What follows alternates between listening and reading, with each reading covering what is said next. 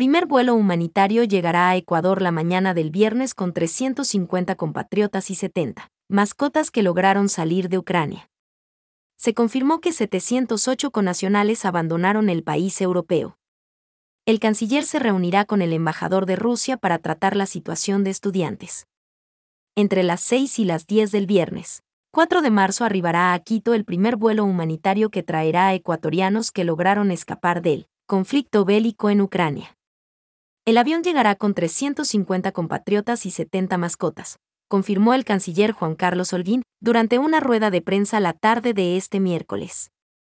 La nave saldrá de la ciudad de Budapest, capital de Hungría, la mañana del jueves, hora de Ecuador, se dirigirá a Varsovia y de ahí partirá a Quito, detalló Holguín. La ruta contempla una parada técnica en Madrid, España, para que el avión se abastezca de combustible. Para la llegada de los conacionales se llevará a cabo un operativo de seguridad con el liderazgo de la Cruz Roja Internacional.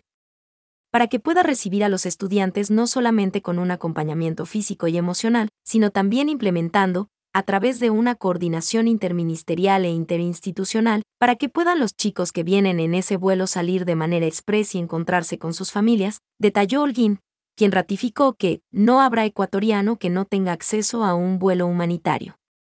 Según cifras de la Cancillería, hasta las 14 del miércoles ya se registraban 708 ecuatorianos que habían evacuado Ucrania. Otros 335 se encuentran en refugios y albergues, tienen alimentación y un lugar para descansar, aseguró.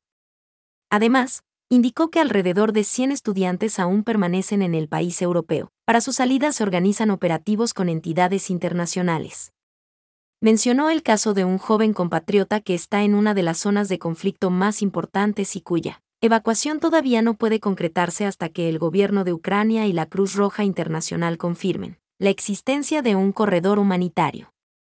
En cuanto a los conacionales que están en Eslovaquia, Holguín explicó que regresarán al país en otro vuelo humanitario, el cual se está programando para los siguientes días y cuyo punto de despegue aún se evalúa. Por otra parte, compartió que el gobierno mexicano concedió 25 puestos para ecuatorianos en su nave.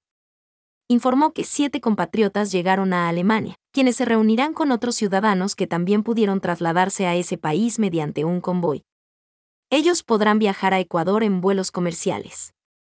Con respecto a las personas que no desean retornar al país, Holguín lamentó su decisión y confirmó que el 20% de ecuatorianos no tiene intenciones de volver.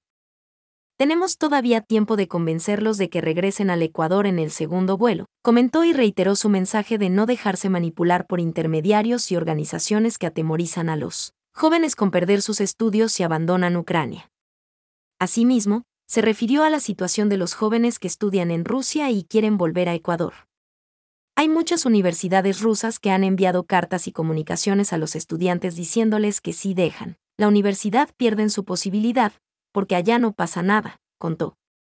El canciller anunció que por esta razón mantendrá una reunión el jueves con el embajador de Rusia, para exigir que Rusia respete las decisiones de ciudadanos ecuatorianos que quieran en este momento de conflicto salir del país.